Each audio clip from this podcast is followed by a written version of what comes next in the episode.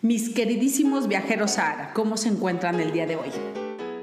En este sexto episodio nos vamos a ir hasta Mérida y sus alrededores. Si quieren estar en este paraíso como Mérida, Valladolid, Celestún, Río Lagartos, Las Coloradas, Chichen Itza, la Cochinita Pibil, el Habanero, los cenotes, las haciendas, pues los invito a quedarse y acompañarme a recorrer Mérida y sus alrededores y así juntos recorrer este bello estado que es Yucatán. Para iniciar nuestro viaje por Yucatán, pues lo ideal es aterrizar en Mérida. Una vez llegando al aeropuerto de Mérida, por mi mente solo pasaba la calle Paseo de Montejo. Yo quería ir a recorrerla inmediatamente y pues así lo hice.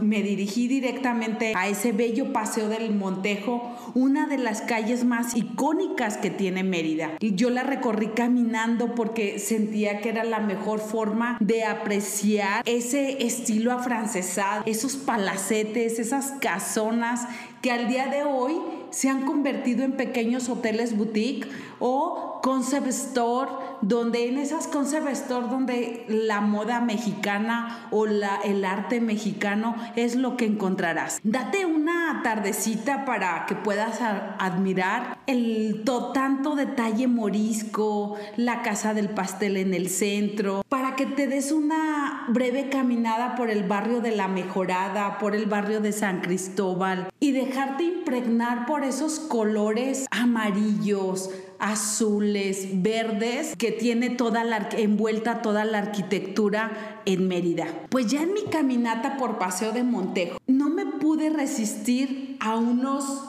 ricos y suculentos panuchos o taquitos de cochinita pibil. Sí saben, ¿verdad? Que es lo característico de Yucatán, la cochinita pibil, con su cebollita morada, el chile habanero bien rebanadito y pues a degustar la cochinita pibil. Párate en cualquier esquina, no importa, tú degusta esos suculentos panuchos, date esa oportunidad, date ese gusto de pararte en cualquier esquina que los encontrarás por doquier.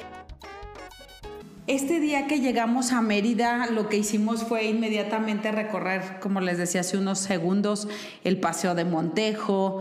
Eh, me dejé impregnar por por el estilo súper afrancesado que tiene. Ah, se me olvidaba comentarles, ahí en Paseo de Montejo, aparte de recorrerla caminando, hay unos pequeños carruajes donde los puedes rentar para que puedas recorrerla si es que te llegas a cansar por los 40 grados que hace, que tiene la ciudad de Mérida, 40 grados centígrados o más. Eh, yo, yo, por ejemplo, lo recorrí ya después de las 6 de la tarde, que es cuando el sol ya se estaba ocultando porque en verdad hacerlo al mediodía pues está un poquito complicado. Yo creo que hasta la calle eh, en todo Mérida imagino que está solo porque mm, no sé si haya quien aguante los 40 grados centígrados este, a plenas 12 del día, 1 del día 2 o 2 de la tarde.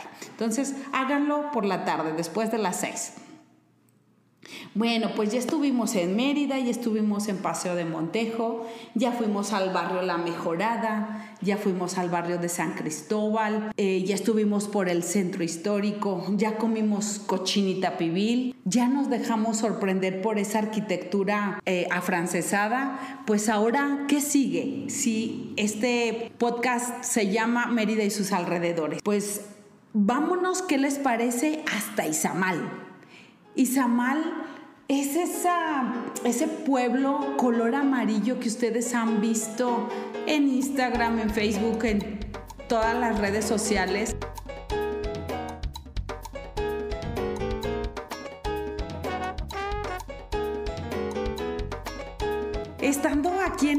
Bueno, déjenme decirles primeramente cómo llegué a Izamal. Tocando nuevamente el tema del calor o de los 40 grados centígrados, pues yo me fui de Mérida a 6.30 de la mañana para más o menos llegar a Izamal 8 y media. Es una hora de camino, pero preferí hacerlo muy temprano justamente por el tema del calorcito.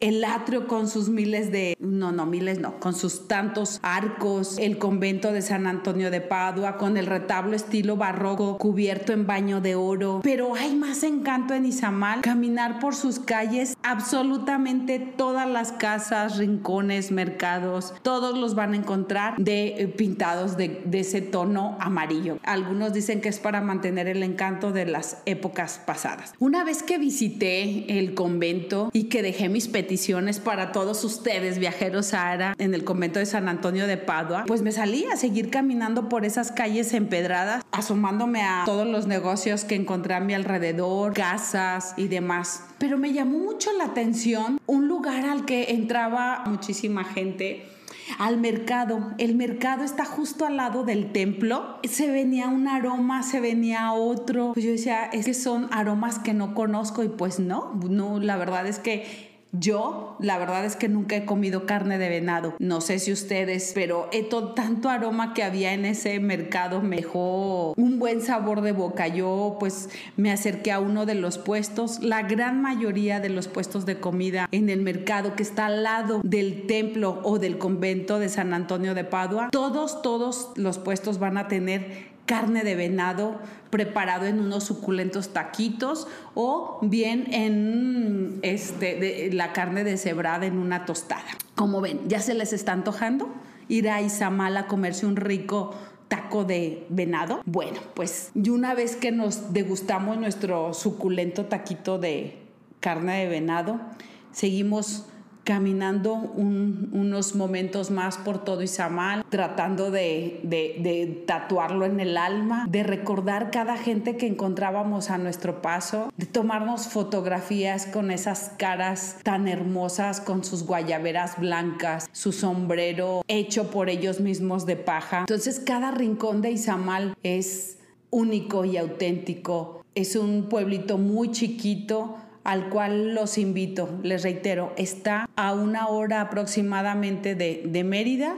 Y pues bueno, no sé ustedes, pero yo lo hice muy tempranito para huir un poco del calor de mediodía.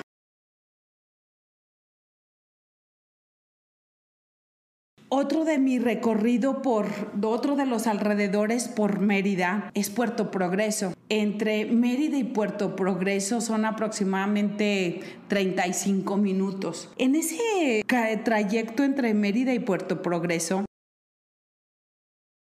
van a encontrar un, cenote y unas zonas arqueológicas. Yo les sugiero que esa prisa que, que les vaya a ganar la playa de Puerto Progreso, la detengan poquito y vayan a visitar ese cenote que está entre, entre Mérida y Puerto Progreso y las zonas arqueológicas. Vale la pena, es un cenote al aire libre espectacular que después de recorrer las zonas arqueológicas te das un chapuzón y de verdad que te va a dar la refrescada de la vida por, sigo insistiendo, el calor si no soportan tanto, tanto calor, pues entonces hay que buscar ir en, yo fui en mayo, entonces hay que buscar ir por aproximadamente por ahí en noviembre, diciembre para aguantar un poquito más el calorcito. Esa zona arqueológica entre Puerto Progreso y Mérida se llama Divisal. Eh, una vez que ya disfrutamos esas zonas arqueológicas, pues bueno, nos fuimos a la playa, un ratito a caminar por Puerto Progreso. Estando en la playa, es, una playa de unos tonos azules, arena blanca, que prácticamente es para disfrutarla una tarde, bañarse, comer en un rico restaurante frente al mar y vámonos de regreso a Mérida. Esa es mi sugerencia. Sin embargo, pues hay mucha gente que sí le gusta hospedarse y durar unos, unas dos nochecitas al menos ahí en, la playa de, de Puerto Progreso.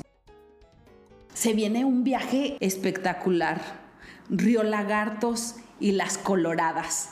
Prepárense para esta mágica aventura. E, este recorrido sí está un poquito largo. de Mérida hasta Río Lagarto son aproximadamente tres horas. es dedicarle un día completo a este tour, ya que de Mérida hasta Río Lagarto son aproximadamente tres horas. A las actividades y el regreso pues te lleva aproximadamente un día. Pues bueno, Inicialmente yo quería una fotografía en las coloradas. Yo decía, bueno, ¿qué es? ¿Es la playa? ¿De dónde viene el tono rosado? ¿O, por qué? ¿Por qué existe esta zona que se llama las coloradas? Pues bueno, les explico. Es una empresa salinera. De ahí que viene el tono rosado porque son las filtraciones de entre el mar y unas pequeñas lagunas que trabaja la empresa salinera que son enormes y que por eso desde las alturas o si tú te vas y te tomas la foto, pues obviamente ves rosa por todos lados, pero pues es una empresa salinera. Ojo, no te puedes meter a ellas, no puedes nadar, es solamente ir a apreciar el tono rosado que está muy cercano al mar y ya está ahí. ¿Por qué? Porque esta empresa salinera pues obviamente pues no podemos meter nuestros pies aún a la sal que se consume y sobre todo que los cristales que están en ella por ser sal pues te pueden te pueden cortar.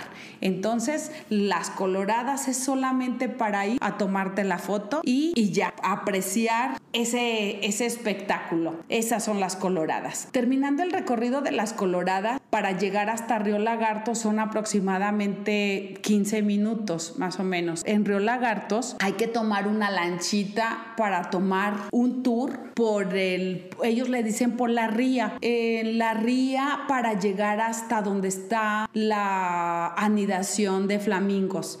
En ese trayecto en lancha se hace aproximadamente una hora, pero vale la pena ir disfrutando cada ave que se te acerca. Nuestro capitán lleva unos peces a la mano por si se quiere acercar a algún pelícano o alguna otra ave, te lo da en la mano para que se acerquen a ti miles, miles de aves. Entonces, y lo puedan tomar desde la palma de tu mano. En esa ría o en ese trayecto entre Río Lagartos y hasta donde anidan los flamingos, también a tu paso encontrarás cocodrilos y pues un sinfín de flora y fauna. No te queda más que disfrutarla hasta que tus ojos se dejen impresionar por esas multitudes de colores rosados como lo son los flamingos. Al llegar a ellos, te pedimos respeto, te pedimos no hacer ruido, la lancha se apaga, no se les acerca tanto. Una es para respetarles en su hábitat natural y la otra es para que puedas escuchar cómo se comunican entre ellos, cómo cantan, cómo revolotean, cómo conviven, porque los vas a ver pues en su hábitat natural. Esto es en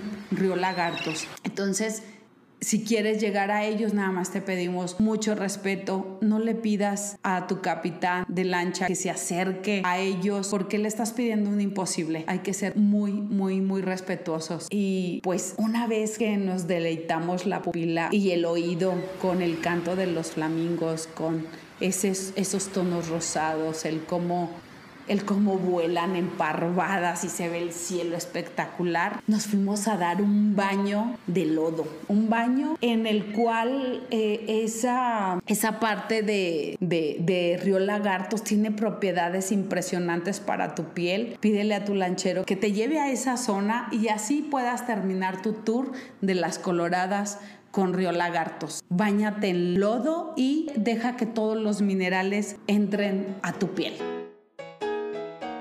Aún hay más, no se vayan.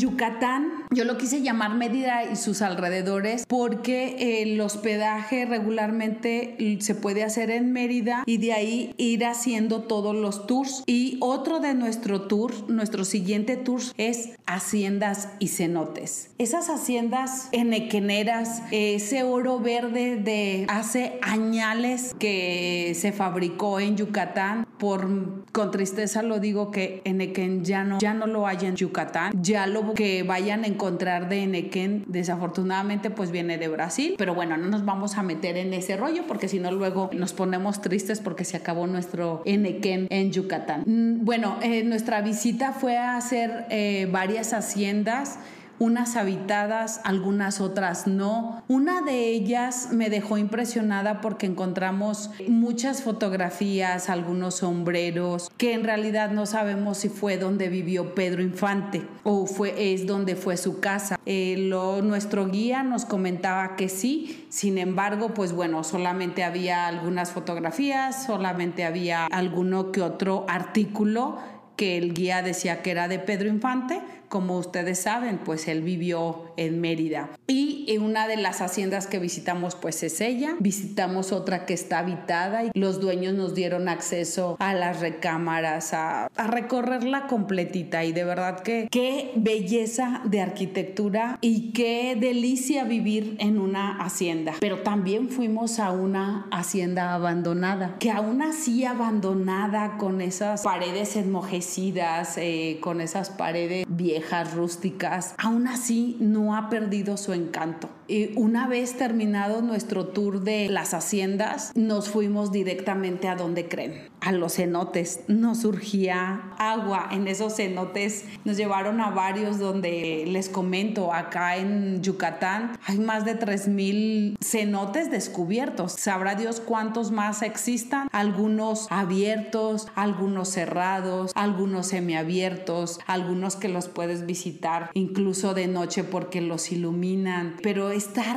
en uno de los cenotes es conectarte contigo mismo, donde tienen una magia única. Es donde yo encontré mi máximo contacto con la paz y conmigo misma. Eh, lo que no me animé nunca es echarme un clavado desde los 20 metros que mucha gente se estaba aventando a uno de ellos. Esos eh, cenotes en el tour que hicimos son administrados por la gente local, que es a donde yo los invito a conocer, donde ustedes le paguen a la gente del pueblo porque ellos lo cuidan, ellos lo conservan, porque es lo más natural que van a poder encontrar, de verdad. Una vez que nos bañamos en un cenote, que vimos las estalactitas, las estalagmitas, hay que tratar de no tocarlas para que se sigan conservando por muchos años. Pues bueno, ahí vamos de regreso a nuestro bello Mérida a descansar un ratito porque nos faltan muchísimos alrededores de ir a recorrer por Yucatán o por Mérida y sus alrededores. Así que agarren una copita de tinta, un vasito de agua y presten oído otro ratito a este podcast de Mérida y sus alrededores.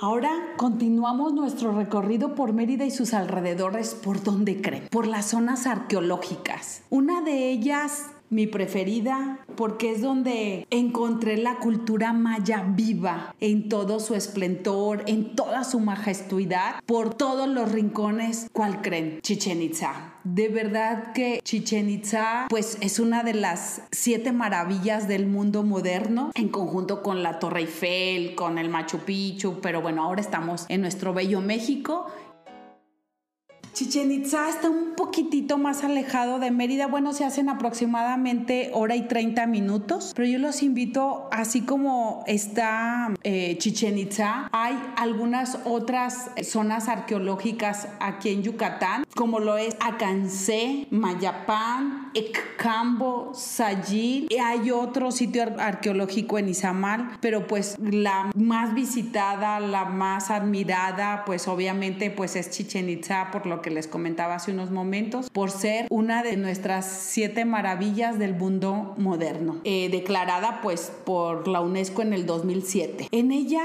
podremos ir hasta el observatorio o la explanada principal, recorrer el juego de pelota, el, el patio de las mil columnas, el templo de los guerreros, el cenote sagrado, la pirámide de Cuculcán, que la pirámide de Cuculcán cada 21 de marzo, bueno, puede ser 21 de marzo, que es cuando inicia la primavera, el equinoccio de primavera.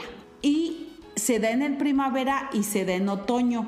Y es como dejarnos impresionar por el juego de luz y sombra que crea nuestra ilusión de esa serpiente implomada que va bajando por la, por la pirámide de Cuculcán. Es cuando es el fenómeno natural donde el sol va formando, no, no el sol, más bien este, híjole, ¿cómo les explico esta majestuosidad de cómo la serpiente emplumada conforme al sol se va formando en los escalones de la pirámide? Son 365 escalones que tienen como cuatro descansos más o menos. En la actualidad ya no se puede subir a la pirámide de Chichen Itza, eh, justamente porque nosotros, pues los miles y miles de personas podríamos acabar con, la pirámide si es que nos permitieran seguir subiéndola. Entonces, ahí en Cuculcán, o en, perdónenme, en Chichen Itza, ya me emocioné con la pirámide de Cuculcán. Tiene una acústica perfecta, que es por ello que tenores de la talla de Plácido Domingo han dado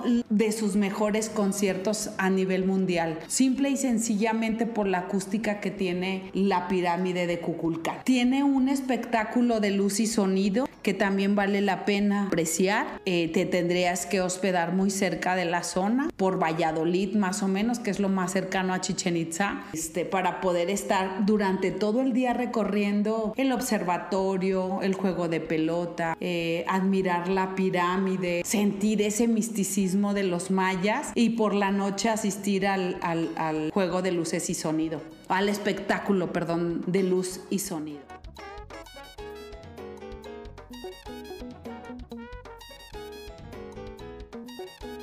Pues bueno, mis queridísimos viajeros Sahara, este fue nuestro recorrido por Mérida y sus alrededores. Espero hayan disfrutado esos taquitos o panuchos de cochinita pibil, hayan imaginado ese estilo afrancesado de paseo de Montejo, hayan nadado conmigo en los cenotes, recorrido las haciendas, entre ellas la de Pedro Infante, o el escuchar de los flamingos en Río Lagartos, o hayan navegado conmigo en esa ría de Río Lagartos o se hayan tomado la foto en ese tono amarillo de Izamal o en Las Coloradas. Muchas gracias por prestar su oído a este sexto episodio titulado Mérida y sus alrededores. Nos vemos en el séptimo episodio de Vivir Viajando, las experiencias Sahara. Esta primera temporada es dedicada a todos nuestros rincones de nuestro bello México. Muchas gracias.